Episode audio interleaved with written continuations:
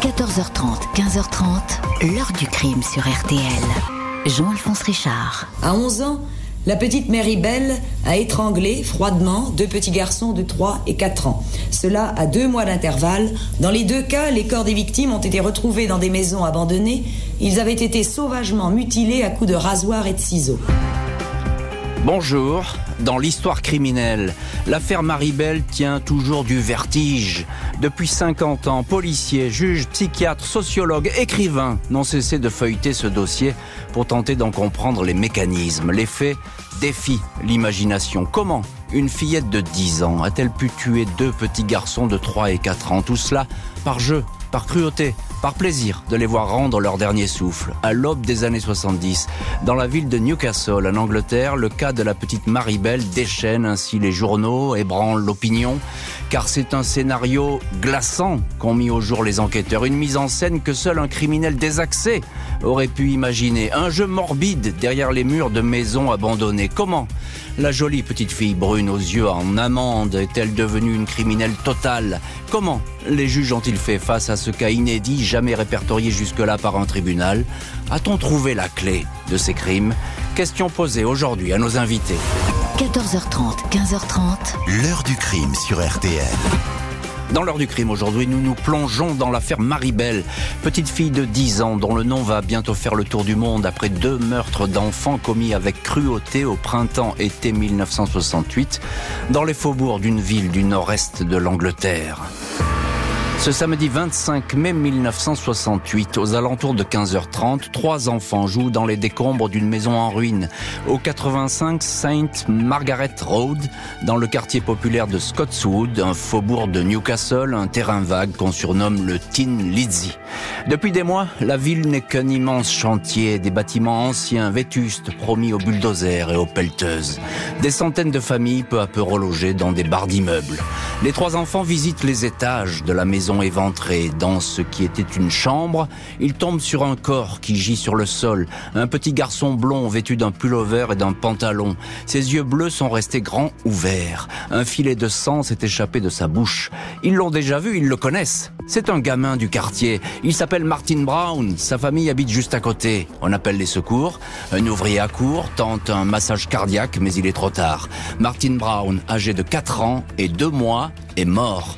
L'ouvrier est encore sur place quand deux petites filles pointent leur nez à l'entrée de la pièce. Marie-Belle, 10 ans, et une copine, Norma Belle, 13 ans. Aucun lien de parenté entre elles, malgré leur même nom de famille. Les fillettes sont chassées mais elles vont tout de suite frapper chez la tante du petit garçon. Un de vos neveux a eu un accident, je pense que c'est Martine. Mais c'est difficile à dire car il est couvert de sang, annonce Maribel, avant de tourner les talons. Dimanche 26 mai, lendemain du crime, le docteur Bernard Knight est incapable de dire de quoi est mort précisément Martin Brown. Il n'a relevé aucune trace de violence sur le corps du petit garçon. L'ingestion de comprimés médicamenteux retrouvés à proximité est envisagée, mais après des analyses toxicologiques, cette hypothèse est abandonnée.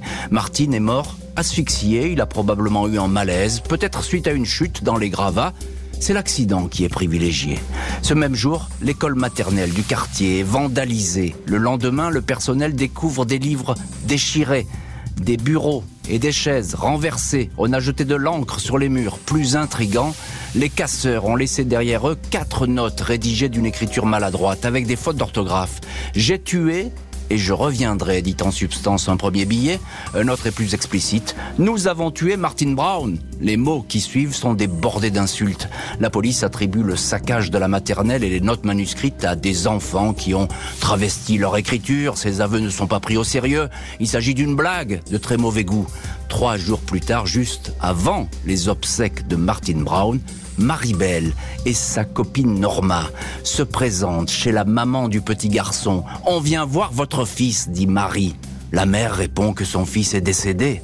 Réponse de Marie Oh, je sais qu'il est mort, mais je veux le voir dans son cercueil. 31 juillet 1968 à 23h10, deux mois après la mort de Martin Brown, le corps du petit Brian Hove, trois ans, est découvert entre deux blocs de béton d'un chantier de démolition. Sa famille le cherchait depuis le début de l'après-midi.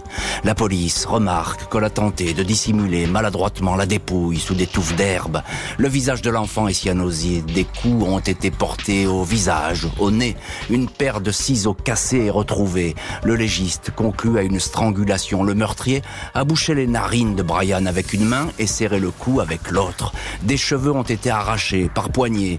La petite victime a été frappée au bas-ventre, mutilée. Sur le ventre de Brian, une main a gravé dans la chair, avec les ciseaux, la lettre M en majuscule. Le légiste note que peu de force physique a été déployée pour étrangler et scarifier le garçon. Il est formel, c'est un enfant qui est l'auteur du crime.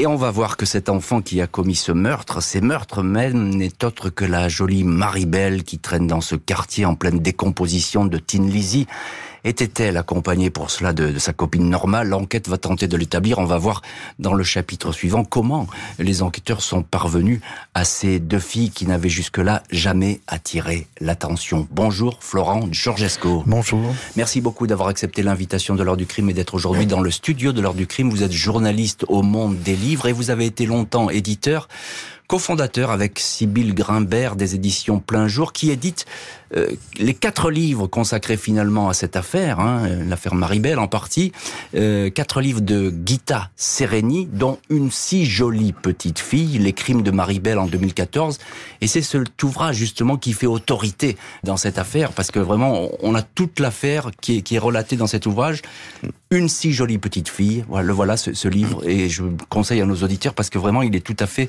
euh, complet. Donc on est dans ce décor de Newcastle, ville déshéritée à l'époque. Hein, euh, oui, c'est une ville en pleine, comme vous le disiez, en pleine reconstruction. Euh, et, et, en tout cas, Scottwood, euh, le quartier où vit Maribel et où le, la tragédie a lieu, est un quartier extrêmement déshérité. Maribel est d'une famille très pauvre. Norma Bell, sa complice, également.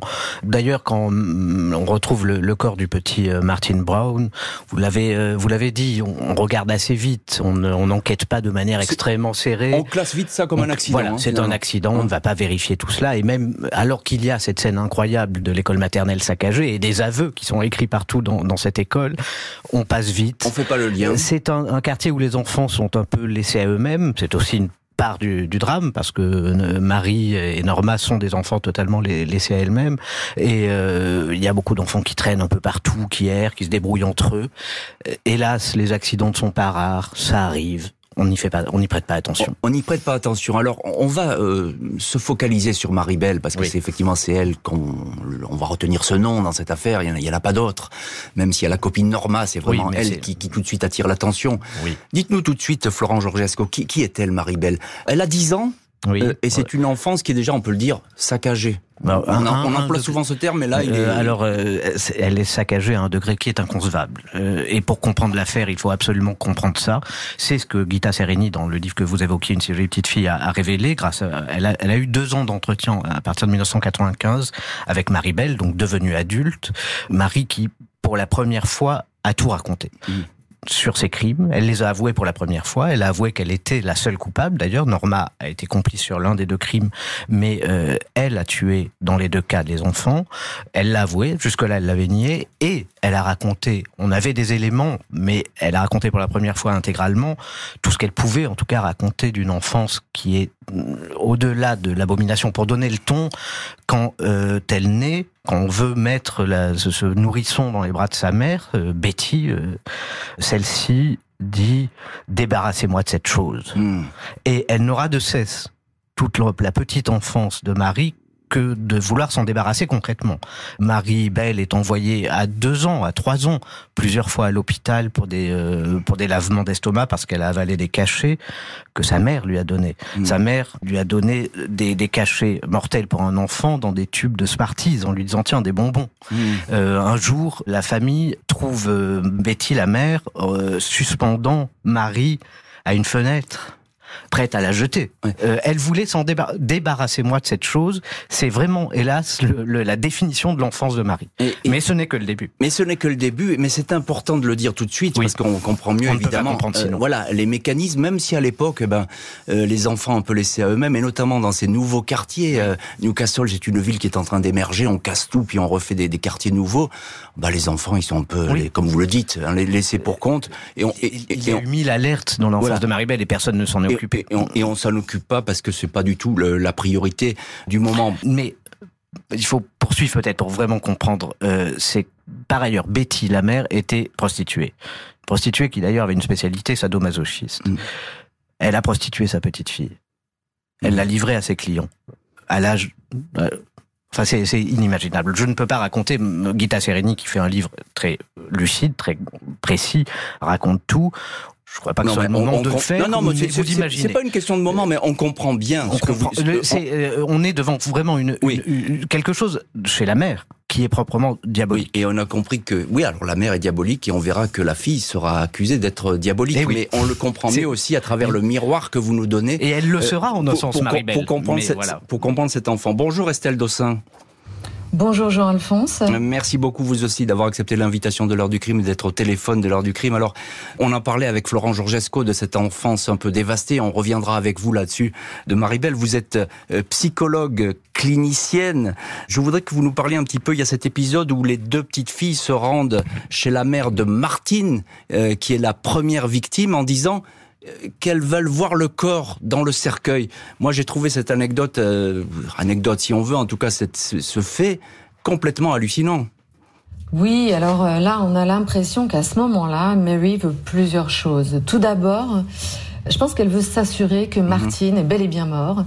Parce que pour une enfant de son âge, la mort est matérialisée souvent par le cercueil. Quand bien même c'est elle qui l'a tué, ça indique qu'elle distingue le fait de tuer et celui d'être mort. Il a une personnalité euh, parfaitement clivée, il hein, faut le rappeler, c'est souvent mhm. le cas chez les enfants traumatisés, d'où cette absence de culpabilité apparente. Mhm. Et puis, euh, cette façon qu'elle a d'insister auprès de la mère de Martine, en, un peu comme si elle voulait voir euh, comment une mère normale, entre guillemets, réagit quand son enfant meurt. Mhm. Ça rend cette situation euh, complètement euh, inadaptée et euh, extrêmement gênante pour la mère de, de l'enfant assassiné. Évidemment, c'est même totalement effrayant. Alors encore une question, Estelle Dossin. il y a également le jour même, elle écrit ces mots de revendication dans cette école maternelle qui a été un petit peu saccagée. pourquoi elle laisse ces mots de revendication derrière elle? Alors elle signe pas, mais enfin il y a cette écriture, ça laisse pas beaucoup de doutes. Alors, comme on dit, Mary a été objectalisée toute sa vie, c'est-à-dire qu'elle a mhm. toujours été réduite au rang d'objet, euh, soit un objet gênant, puisque sa mère la traite de choses dès son accouchement, soit un objet sexuel en étant, en servant de, monnaie d'échange euh, pour sa mère à nouveau. En tuant, Mary a enfin trouvé un moyen de reprendre le contrôle, c'est-à-dire d'avoir une position euh, valorisante, active à ses propres yeux, et être découverte pour elle, mm. c'est être reconnue et pour la première fois dans sa vie, c'est avoir une position de sujet. Alors évidemment, elle, cherche sans doute à se faire remarquer, c'est ce que vous nous dites, Estelle de Saint. Encore un, un petit mot, Florent Georgesco. Ces lettres, elles disent, on va recommencer. Oui. Et la police, bah non, c'est une blague. Oui, et elle recommence. Et, et, euh, un policier euh, le dira plus tard, enfin après le deuxième crime, euh, si on ne les arrête pas, elle recommence. Et rien, en effet, n'empêche de penser que qu'elles allaient recommencer. mais peut-être justement, en effet, fallait-il qu'elle revendique et qu'elle, peut-être a-t-elle voulu être prise? Peut-être sentait-elle même confusément que quelque chose était en train d'exploser définitivement, qu'elle entrait dans, dans, dans le mal absolu. Elle a peut-être voulu être arrêtée parce qu'elle-même peut-être était consciente qu'elle allait recommencer, en effet. Les deux copines, omniprésentes sur les lieux des meurtres, vont vite être soupçonnées et vont alors raconter l'indicible. Le meurtre de Brian Hove, trois ans, mobilise les policiers du comté, d'autant plus que l'auteur serait un enfant. Une centaine d'enquêteurs sont affectés sur le dossier. Une liste de 1200 enfants habitant le quartier de Scottswood est dressée le 2 août, deux jours après le crime. Maribel et Norma Bell sont entendues. Elles ont été vues en train de jouer avec la victime avant que celle-ci disparaisse. L'inspecteur James Dobson, police de Newcastle, s'intéresse à ce duo. Marie est silencieuse, volubile. Elles disent avoir laissé Brian seul à l'heure du déjeuner on les laisse repartir. 3 août, elles sont à nouveau questionnées. Norma, qui accuse semble-t-il un retard mental, reste euh, évasive. Marie, en revanche, se laisse aller à de longues déclarations. Les policiers sont surpris par son intelligence, sa rapidité, son aptitude à anticiper les questions et à s'y adapter malgré son jeune âge. Elle déclare avoir vu un garçon de 8 ans jouer avec Brian le 31 juillet. Elle donne même son nom. Elle l'a vu frapper le petit garçon. Elle décrit le corps couvert d'herbe. Présence d'une paire de ciseaux, autant de détails gardés secrets, jamais rapportés dans les journaux. On la laisse toutefois rentrer chez elle. 4 août, les parents de Norma Bell contactent les policiers car leur fille a des informations importantes sur la mort de Brian. Norma indique que Bell lui a raconté qu'elle avait étranglé le garçon puis l'avait scarifié dans M avec des ciseaux et une lame de rasoir, effectivement retrouvée sur la scène de crime. Norma décrit dans le détail la disposition du corps. Le lendemain 5 août au matin, Maribel est arrêtée dans la maison de sa mère. Elle dément toute implication. Elle accuse les policiers de vouloir lui laver le cerveau. L'inspecteur Dobson décide d'interroger les deux fillettes. Elle passe la nuit dans deux cellules séparées du commissariat de Newcastle, questionnée, relâchée, mais placée sous surveillance. 7 août, la police est présente aux obsèques de Brian Hove. Elle scrute les 200 personnes qui sont là. L'inspecteur James Dobson fixe lui Maribel, vêtue de sombre, coupe brune au carré, les yeux en amande. Je ne l'ai pas lâché du regard. Quand le cercueil est passé devant elle, elle se tenait droite. Elle riait et se frotter les mains. Je me suis dit, oh mon Dieu, il n'y a plus un jour à perdre, car sinon elle va recommencer. Le soir même, Maribel et Norma Bell sont formellement arrêtées, mises en accusation pour le meurtre de Brian. Ça me va, répond Marie, alors que Norma éclate en sanglots en répétant qu'elle n'a rien fait, Marie-Belle livre un témoignage écrit dans lequel elle reconnaît avoir été présente à l'heure du crime, mais selon elle, c'est Norma qui a tué. Elle reconnaît avoir laissé les mots dans l'école maternelle après le décès du premier petit garçon, Martin Brown, mais c'était pour s'amuser, dit-elle. La police scientifique indique alors que des fibres d'une jupe marron ont été découvertes sur le corps de Brian Hove, mais aussi sur celui de Martin Brown, c'est la jupe de Maribel. Ce n'était pas un accident, mais bel et bien deux meurtres. Deux crimes que Maribel et Norma Bell euh, doivent affronter désormais puisqu'elles sont mises en accusation et vont comparaître dans quelques mois parce que ça va très vite en Angleterre devant une cour d'assises. Nous allons voir ce que vont advenir ces deux enfants qui sont pas encore des adolescentes et le sort que les juges vont leur réserver. Je le disais, Florent Georgesco, vous êtes journaliste au Monde des Livres et, vous avez euh, édité, on peut le dire comme ça, une si jolie petite fille, euh, le livre de Gita Sereni, Les crimes de Maribel, qui est sorti en 2014 déjà, mais qui vraiment raconte toute cette affaire et qu'il faut lire absolument pour comprendre cette affaire. Alors, je, je, le disais, les policiers, ils, sont frappés par euh, Maribel. C'est pas une enfant habituelle. Euh, elle ne s'exprime pas comme une enfant. Il y a une maturité chez elle incroyable et une maturité criminelle, j'ai envie de dire. Oui, euh, oui, euh, elle, elle, elle terrifie d'ailleurs toutes les personnes qui ont à s'occuper d'elle à ce moment-là par euh, la distance qu'elle est capable d'avoir, euh, sa capacité à jouer avec les gens. Elle sait deviner les questions, elle sait jouer avec les questions, ne, pas répondre, emmener les gens sur des fausses pistes, pas seulement en mentant, pas seulement en affirmant son innocence, mais en jouant euh, question après question avec une intelligence extraordinaire. Et en fait, notre ami psychologue parlait du clivage dans ce, ces personnalités traumatisées. chez elle, c'est à un degré assez inouï parce qu'il y a d'un côté un chaos total. Et c'est mm. ce chaos qui a amené au meurtre. Euh, on, pourra y revenir peut-être. Euh, mais et il y a vraiment tout, tout est détruit en elle. Tout est psychiquement euh, à l'abandon ou en feu, si vous voulez. Et d'un autre côté, il y a une intelligence qui, elle, est à distance, est capable de, de, de regarder en surplomb et de naviguer avec ça. Et lors du procès même, elle, elle montrera une intelligence, elle jouera avec le juge, avec la cour d'une manière qui sidérera absolument tous les témoins. et ce qui sidère aussi, c'est la manière dont ont été faits les crimes, puisque là, il y a bien deux crimes. Hein, c'était pas un accident. Non, le, pas le premier petit garçon, ils ont été étranglés tous les deux. Oui. Et il y a des mises en scène. C'est-à-dire que, euh, à la limite, on se dit, ah bah, un serial killer, il ferait pas mieux. Et une espèce de mise en scène pour euh, un petit peu brouiller les pistes il peut y avoir une part de brouillage de piste, mais il y a aussi quelque chose de, de, de, plus glaçant encore. Dans le cas de Brian Hove, le deuxième, euh, oui. le deuxième, euh, il y a une mise en scène de type rituel. Et elle recouvre son corps de jonc.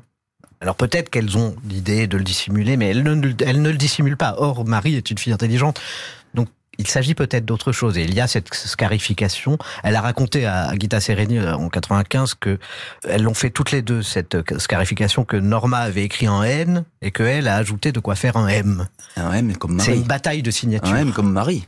oui, un N comme Norma, un M comme Marie. Elles se sont battues pour signer. Euh, il y a euh, donc dans la recherche de, d'être prise dans l'aveu, il y a quelque chose de, significatif. vraiment, la mise en scène tient moins de la dissimulation que de quelque chose mm. d'une pensée magique noire, assez saisissante. Mais quant, à son intelligence, oui, une chose très frappante aussi, c'est que vous l'avez dit, Norma, euh, Norma Bell était, était une fille un peu retardée qui n'a justement pas brillé par son intelligence dans l'enquête, qui avait du hmm. mal à répondre. Oui, qui est en retrait, Elle, est, elle est, en larmes en permanence. Enfin, elle, c'est elle qui a une réaction d'enfant normale, si je puis dire, alors qu'elle a deux ans de plus. Et ça a exaspéré Marie Belle, qui, euh, au long du procès, disait à ses avocats, mais voilà, tout le monde va dire que c'est moi la coupable parce que je suis plus intelligente. Et ils ont encore dit que été plus intelligente. elle ne supportait plus qu'on dise qu'elle était intelligente parce qu'elle avait compris en plus que c'est ceux qui allaient l'accuser. Oui, mais c'est ce que peuvent dire aussi des, des criminels chevronnés. Euh, mhm. C'est ça oui. qui, est tout à fait spectaculaire. Estelle Dossin, psychologue, clinicienne et en ligne aujourd'hui dans l'heure du crime. On, entend ce que dit euh, Florent Georgesco sur cette maturité de cette Marie-Belle. C'est tout à fait effrayant avec cette signature du crime. Est-ce que euh, elle savait ce qu'elle faisait, Marie-Belle alors ça, on ne saura jamais si l'objectif de Mary était de tuer mhm. ou de faire semblant. Elle a aussi bien pu être enivrée par ce sentiment de toute puissance que procure l'étranglement et ne pas pouvoir s'arrêter. Et on, a conscience d'ailleurs de, de, de, ce qu'est la mort à 11 ans, ça, ça existe? On, on, sait, ce que c'est? Ah oui, Jean-Alphonse, absolument. À 11 ans, on a conscience de ce qu'est la mort et contrairement à ce que Mary dit aux enquêteurs, on a conscience aussi de l'irréversibilité de la mort. Hmm. Euh, Florent Georgesco, euh, on a le sentiment tout de même que il y a une part de jeu chez elle face aux, enquêteurs. Oui. Elle est plutôt très à l'aise. Elle répond aux questions, elle voit très bien ce qu'on lui posait. On a l'impression qu'elle est un petit peu sur une scène de théâtre. Peut-être, peut-être aussi veut-elle jouer avec des adultes euh, et en faire les objets C'est ce que disait la psychologue. Euh, elle a été objet toute sa vie, objet de beaucoup d'adultes. Et d'ailleurs, dans son enfance, sa mère l'a prostituée, mais ensuite elle-même allait à l'âge de 7-8 ans. C'est abominable, mais bon. Elle allait elle-même euh, se prostituer mm. euh, de son propre chef. Mais elle jouait avec les hommes. Elle mm. leur faisait peur. Elle leur disait, vous voyez le, type qui est là dans la rue, en fait c'est mon, c'est mon frère, il va vous prendre. Mm. Elle se prostituait pour deux pennies, mais en réalité pour terrifier les, les hommes. Elle a cette revanche à prendre aussi. Et elle a l'habitude de jouer avec les hommes parce qu'elle a dû survivre. Elle a aussi cette logique de survie de quelqu'un qui a été dans une précarité absolue et qui sait comment on se débrouille pour survivre, comment on se bat. Et elle a le langage des adultes d'ailleurs, c'est ça qui est troublant, c'est qu'elle ne parle pas du tout comme une enfant, elle a le visage d'un enfant, très joli visage d'ailleurs, on peut voir les photos sur internet, etc. À l'époque, ça a été largement diffusé par la presse, et justement la presse, on, va en parler. Euh, bonjour Émilie Tibatz. Bonjour Jean-Alphonse. Euh, merci beaucoup d'avoir accepté vous aussi l'invitation de l'heure du crime. Vous êtes créatrice du site tueurensérie.org et puis auteur du livre UK euh, Serial Killers. UK c'est United Kingdom, c'est évidemment le Royaume-Uni qui est paru aux éditions Ring. Alors euh, ben parmi ces tueurs, il y a évidemment aujourd'hui Marie Belle la presse, je suppose, se déchaîne à l'époque tout de suite parce qu'un crime comme ça, des crimes comme ça, ça passe pas inaperçu. Absolument, absolument, évidemment. Le, meurtre de deux jeunes enfants, euh, 4 ans et 3 ans, c'est affreux. En plus, euh, étranglé, euh, poignardé, euh, Brian mutilé, enfin, tout le monde trouve ça abominable. Et il se déchaîne d'autant plus que c'est une petite fille qui a 11 ans. on ne comprend pas, on la considère comme Mm. un, un démon, le diable en personne. Comment est-ce qu'elle a pu faire une chose pareille? Le fait qu'elle soit une enfant, c'est pas une circonstance atténuante. Au Mm. contraire, pour la pour la presse et même pour les voisins, c'est quelque chose de grave. Elle, elle devrait être une petite fille toute mignonne, toute gentille. Et au contraire, elle a assassiné euh, deux enfants de manière affreuse. Est-ce que à ce stade, elle explique pourquoi elle a agi ainsi, ou bien est-ce qu'elle est totalement dans le déni? Elle reste totalement dans le déni. On lui a pas appris euh, ni l'amour, ni l'empathie, ni rien du tout. C'est une boule de haine, une boule de colère. Elle est, elle est incapable même d'accepter qu'elle a fait quelque chose de mal. Ça, ça viendra bien plus tard, cette acceptation. À ce moment-là, non, elle, elle nie tout. Elle accuse même sa copine Norma, sur laquelle elle a une, une domination assez certaine d'avoir commis des crimes, et euh, elle nie absolument tout. L'histoire des deux fillettes révulse l'opinion. Un scénario satanique écrit un journal. Elles vont être jugées. Seeing her sitting there, you would wonder how on earth she could. En la regardant, je me demandais ce qu'elle faisait là. Elle avait l'air innocente, elle ne montrait aucune émotion, elle répondait sans hésitation, elle répétait qu'elle n'avait rien à voir avec ces deux meurtres. guilty of the killings. L'heure du crime consacrée aujourd'hui à l'affaire Marie Bell, accusée à l'âge de 10 ans d'avoir tué deux jeunes garçons à l'été 1968 à Newcastle. Meurtre totalement gratuit, marqué par une grande cruauté, perpétrée avec une timide co-accusée. Sept mois après les faits, elles comparaissent aux assises.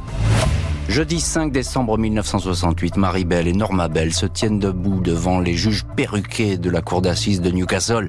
Toutes deux plaident non coupables. La foule est venue voir celle que les tabloïds appellent le monstre. Marie Bell, 11 ans, présentée comme l'auteur principal des deux crimes. Le procureur Rudolph Lyons a des mots impitoyables pour les deux fillettes. Il indique qu'elles ont tué uniquement pour le plaisir et l'excitation que cela leur procurait. Marie, la plus jeune, menait la danse, indique le magistrat, mais toutes les deux savaient ce qu'elles faisaient. Et elle savait que c'était quelque chose de mal. Marie-Belle est présentée comme une enfant anormale, agressive, vicieuse, cruelle, incapable de remords, avec une dose de ruse diabolique, presque terrifiante. La petite fille, vêtue d'une robe jaune, sourit en écoutant les accusations. À côté d'elle, Norma paraît terrifiée. Elle certifie qu'elle n'était pas là quand Martin Brown a été étranglé. Pour Brian Hove, elle ignorait qu'il allait mourir. Au fil des audiences, Maribel répète que Norma est l'étrangleuse. Cette dernière est pourtant présentée par un psy comme une petite fille accusant un retard mental, incapable de prendre une décision. Marie est pour sa part décrite comme souffrant de troubles de la personnalité, manipulatrice, violente. Son avocat évoque son parcours au sein d'une famille dévastée. 17 décembre, après 9 jours de procès, les jurés se retirent, un délibéré de 3 heures et 25 minutes. Marie est condamnée pour un double homicide involontaire, son jugement est reconnu comme altéré, mais elle écope de la perpétuité. Norma est acquittée, l'enfant Marie-Belle peut être emmené, indique aux gardes le président de la cour et Maribel qui pour la première fois pleure parce que quand elle quitte cette salle d'audience là peut-être qu'elle a d'un seul coup le, le, sentiment que quelque chose euh, est tombé et que ce n'est plus un jeu euh, du tout. Euh, Florent oui. Georgesco, vous, vous, vous, êtes l'un de nos invités aujourd'hui dans l'heure du crime. Vous avez porté le, le, livre de Gita Sereni, une si jolie petite fille en qualité d'éditeur. C'est un livre qui raconte toute cette histoire. Euh, elle est on, on ne la croit pas, on ne croit pas que ce soit une enfant à ce procès. C'est mmh. ça qui est troublant aussi. Les policiers avaient en face d'eux une adulte, et là c'est à nouveau une adulte quasiment qui comparait. Elle n'a que 11 ans, elle vient d'avoir 11 ans. Mais le, le, alors là, il y a un problème dans le système judiciaire britannique à cette époque-là, euh, c'est que de toute façon, ce système ne peut avoir en face de lui que des adultes. Il n'y a pas de justice pour enfants. Rien n'est adapté.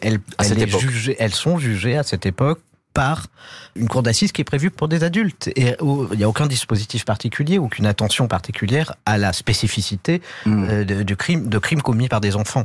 Donc, euh, c'est aussi ce qui rend ce procès assez ahurissant. Le, vous parliez de, de, de, de, de l'apparat de la cour et ces deux petites filles en face, menues, oui. euh, écrasées par tout cela.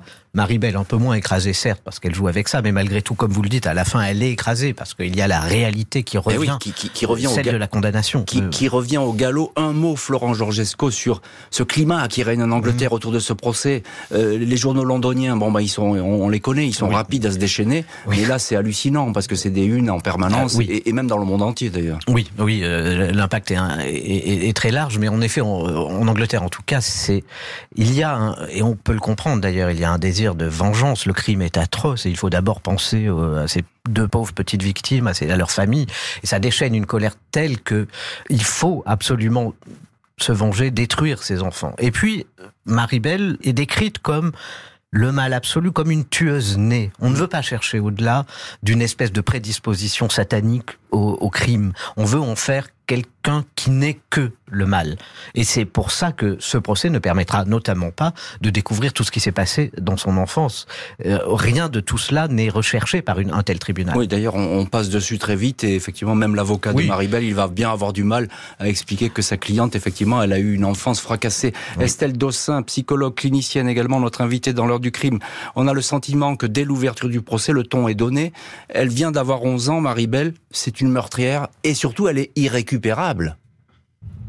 Alors, Mary sourit, mais Norma, elle, est très effondrée, ce qui lui vaudra d'ailleurs d'être acquittée. Hmm. Mary, en revanche, est arrogante et plaisante un peu avec le juge, ce qui lui vaudra à elle euh, de consumer le, le peu de capital sympathie que ces, euh, ces jolis traits pouvaient euh, inspirer. Parce qu'il faut préciser une chose, dans l'inconscient collectif, le mal est souvent associé à la, à la laideur et la bonté à la beauté. Il faut donc pas s'étonner que pour tout le monde à l'époque, les crimes soient perçus comme encore plus sordides de par le fait euh, que c'était une gamine avec une tête d'ange Ah, qui les a commis. oui. Le contraste est tout bonnement insupportable. Et ce contraste va lui porter préjudice puisque personne ne montrera d'empathie envers elle lors du procès et euh, tout procès va être à charge. La condamnée à perpétuité, la plus jeune criminelle d'Angleterre, prend le chemin de la prison sans grand espoir de sortir de sitôt. La condamnée Maribel est considérée comme très dangereuse, dénuée de pitié et de remords. Il faut la surveiller de près. On la soupçonne de vouloir se faire la belle à la première occasion. Avant son procès, elle s'était battue avec des adolescentes plus âgées qu'elle et avait pris la fuite à deux reprises. Rien ne semble alors prévu pour accueillir une enfant si jeune pour une aussi longue détention. À 12 ans, elle est ainsi la seule fille au milieu de 24 prisonniers masculins. Elle racontera avoir subi plusieurs agressions sexuelles et des viols. Ses demandes de libération conditionnelle sont refusées les unes après les autres. À l'âge de 19 ans, elle s'échappe de la prison de Moore Court avec une co-détenue, courte escapade au cours de laquelle elle va se faire teindre les cheveux en blond, se faire appeler Mary Robinson et s'amuser à Blackpool avant d'être rattrapée. Mai 1980, Marie-Belle, 23 ans, est libérée après avoir passé 11 ans et demi en détention. Commence alors pour elle une vie semi-clandestine à la recherche de la meilleure cachette pour échapper aux journaux.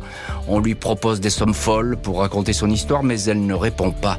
Elle porte un nouveau nom, mais celui-ci finit par être éventé. La nouvelle de la naissance de sa fille en mai 1984 relance la course-poursuite. Marie-Belle sera obligée de déménager dans un lieu tenu secret et placée sous la protection de la police.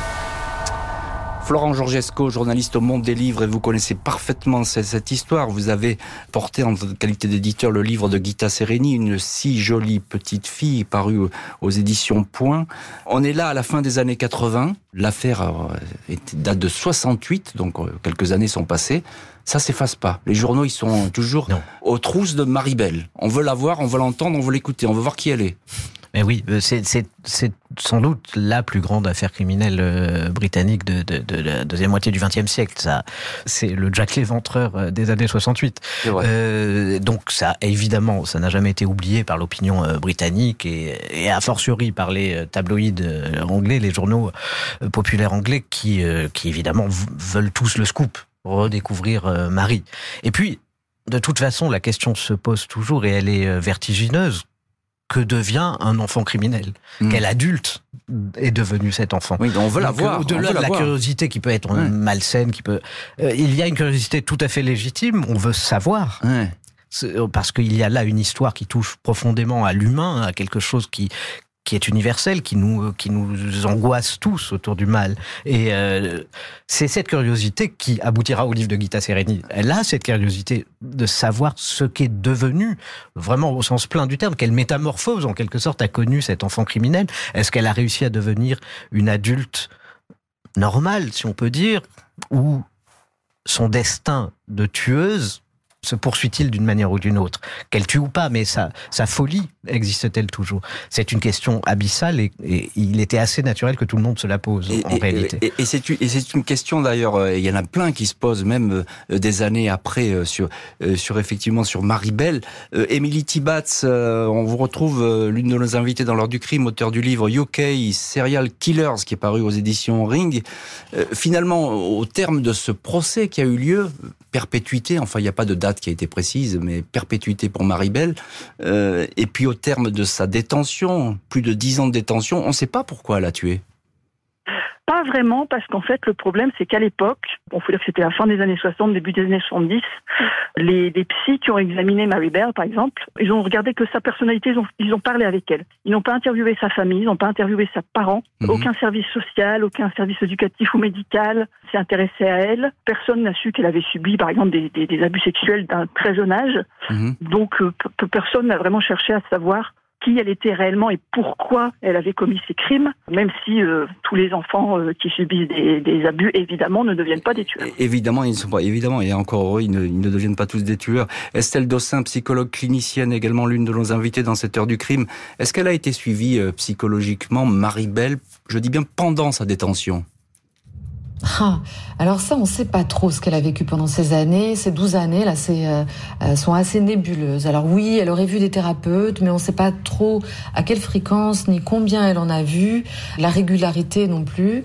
On sait qu'elle a été la seule fille enfermée dans une structure où il n'y avait que des garçons. Mhm. Euh, il semblerait qu'elle ait subi des agressions sexuelles dans, un, dans ce contexte-là. Mhm. Bon, c'est quand même une période floue. La sorcière de Newcastle, encore un surnom, va enfin parvenir à disparaître, mais sans se faire vraiment oublier. Marie-Belle, aujourd'hui âgée de 65 ans, mère et grand-mère, vit dans un lieu tenu secret en Angleterre en 2003 devant la haute cour. Elle avait obtenu le droit de porter une nouvelle identité jusqu'à la fin de ses jours. Les juges ont alors interdit de diffuser toute information qui permettrait de la localiser ou de l'identifier. Décision respectée à la lettre. Aucun article évoquant la vie actuelle de Marie-Belle n'a jamais été publié. Maribel n'a pas raconté ses crimes dans les journaux. Elle a seulement accepté de collaborer à l'écriture d'un livre signé de la journaliste Gita Sereni, une si jolie petite fille. À aucun moment, elle prétend avoir été injustement condamnée. Les abus que j'ai pu subir quand j'étais enfant, dit-elle, n'excuse pas mes crimes. Et voilà ce qu'elle disait, euh, Marie-Belle, à Gita Sereni. Gita Sereni, c'était une journaliste d'investigation britannique. Elle est aujourd'hui décédée. Et effectivement, elle est l'auteur de ce livre, Une si jolie petite fille, que vous avez édité, Florent Georgesco. Vous êtes aujourd'hui l'un de nos invités dans l'heure du crime? Euh, elle, raconte tout dans le détail dans ce livre, hein, et, y compris euh, ce procès, ces années de prison, ces années de prison où elle a été bien esselée, on peut le dire comme ça? Oui, mais où, il s'est passé quelque chose, parce que on le disait, le procès n'était pas adapté, même s'il a été juste, parce qu'on a ah, condamné la le, le, verdict, on peut pas le, le contester. Euh, c'est elle qui a tué. Il était naturel que Norma soit acquittée. Tout, tout cela était juste, mais aucun aspect psychologique n'a été sérieusement traité. À l'issue du, du, verdict, elle est placée dans une maison. On ne peut pas encore, elle est trop jeune pour aller en prison. On, on, la met dans une maison de redressement, comme on disait à l'époque, mmh. une maison d'éducation spécialisée, euh, qui s'appelle Red Bank, qui est dirigée par un homme euh, formidable qui s'appelait James Dixon, qui va vraiment s'intéresser à elle. Et en fait, là, il se passe quelque chose. Là, une, reconstruction commence. Euh, on s'occupe d'elle sur le plan psychique. Il y a quelque chose comme une thérapie qui commence. Le drame dans sa vie, c'est que elle n'y reste que 5 ans. À l'âge de 16 ans, la loi puisqu'elle atteint l'âge de 16 ans, l'oblige à aller en prison. On mmh. l'arrache à ce lieu où la reconstruction était en cours et la prison, elle, va être très chaotique. Mais quelque chose s'est recréé en elle dans ces années de Red Bank quelque chose a commencé à, se reconstruire. Elle commence à pouvoir, elle n'avoue rien, mais elle commence à pouvoir regarder un peu ce qu'elle a fait, euh, son passé aussi antérieur. Et c'est peut-être là la source de ce que va trouver Gita Sereni quand des années hmm. plus tard, donc à partir de 95, là elle a 38 ans à peu près, Marie-Belle, quand elle va pouvoir avoir de très longues conversations avec elle, ça va durer deux ans de conversation, et c'est cette Marie qui a commencé à se reconstruire qu'elle retrouve là. Et c'est ça qui lui permet à Marie de regarder en face. Pourquoi elle accepte de parler à Gita Sereni?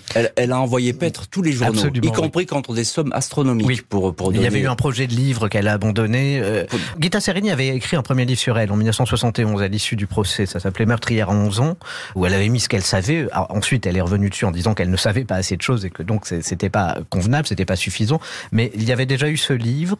Maribel voyait qui c'était, elle l'avait croisé à ce moment-là, pas, pas longuement rencontré, mm. mais croisé. Elle l'impressionnait beaucoup. Gita Sereni était une femme très très impressionnante. C'était une immense journaliste qui avait des, des décennies d'enquête mm. euh, inouïes derrière elle. Enfin, euh, c'était très impressionnant. Et à un moment, quand elle se rencontre pour la première fois pour discuter de ce projet en 95, Maribel lui dit "Écoutez, euh, moi j'en ai assez qu'on veuille me poser des questions. Vous, je vous connais. Je sais qu'une fois que vous serez passé par là, il y aura plus aucune question à me poser parce que vous aurez tout traité." Elle avait cette confiance-là, et donc c'est à elle qu'elle sait pouvoir tout déposer, toute la vérité.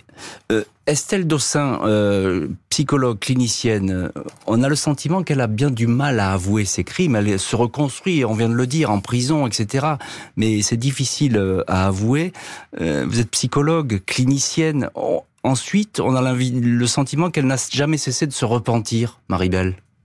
Alors, les seuls éléments dont on dispose, euh, Jean-Alphonse, relatifs à une éventuelle culpabilité, on les doit à Gita Sereni.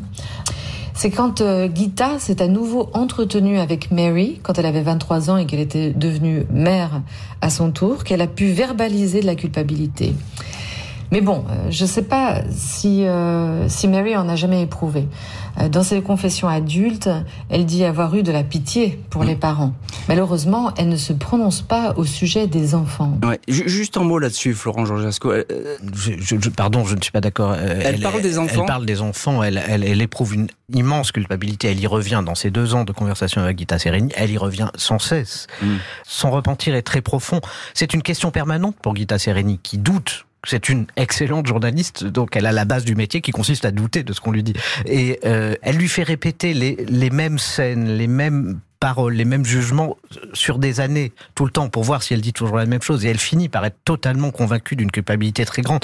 Quand euh, Marie-Belle commence à lui raconter, c'est la première fois de sa vie qu'elle le fait comme ça, euh, ce qu'elle a subi dans son enfance, les viols, etc., elle hésite à chaque fois en disant non, parce qu'on va croire que je dis ça pour qu'on me pardonne. Mais je ne veux pas qu'on me pardonne. Elle ne veut pas être pardonnée pour ses crimes. Ce qu'elle veut, c'est comprendre. Et elle commence leur conversation en disant à Gita Sereni, la question, c'est comment je suis devenu cet enfant, ah oui, cet enfant qui tue. Et ça, c'est la grande question, effectivement, qui doit. Euh, c'est pour ça qu'elle prend, si je puis dire, Gita Sereni comme confidente. Elle, elle a confiance en elle pour l'aider à savoir pour elle-même ce qu'elle a fait et, et pas à être pardonnée, mais à comprendre. Merci beaucoup Florent Georgesco, Estelle Dossin, Émilie Tibatz d'avoir été aujourd'hui les invités euh, de l'heure du crime. Merci à l'équipe de l'émission, Justine Vignot, Marie Bossard à la préparation, Boris Pirédu à la réalisation. Et puis je rappelle ce livre, Une si jolie petite fille, Gita Sereni, Les crimes de Maribel, dans la tête d'une meurtrière de 11 ans. C'est paru aux éditions Point et c'est un ouvrage tout à fait remarquable. L'heure du crime, présenté par Jean-Alphonse Richard sur RTL.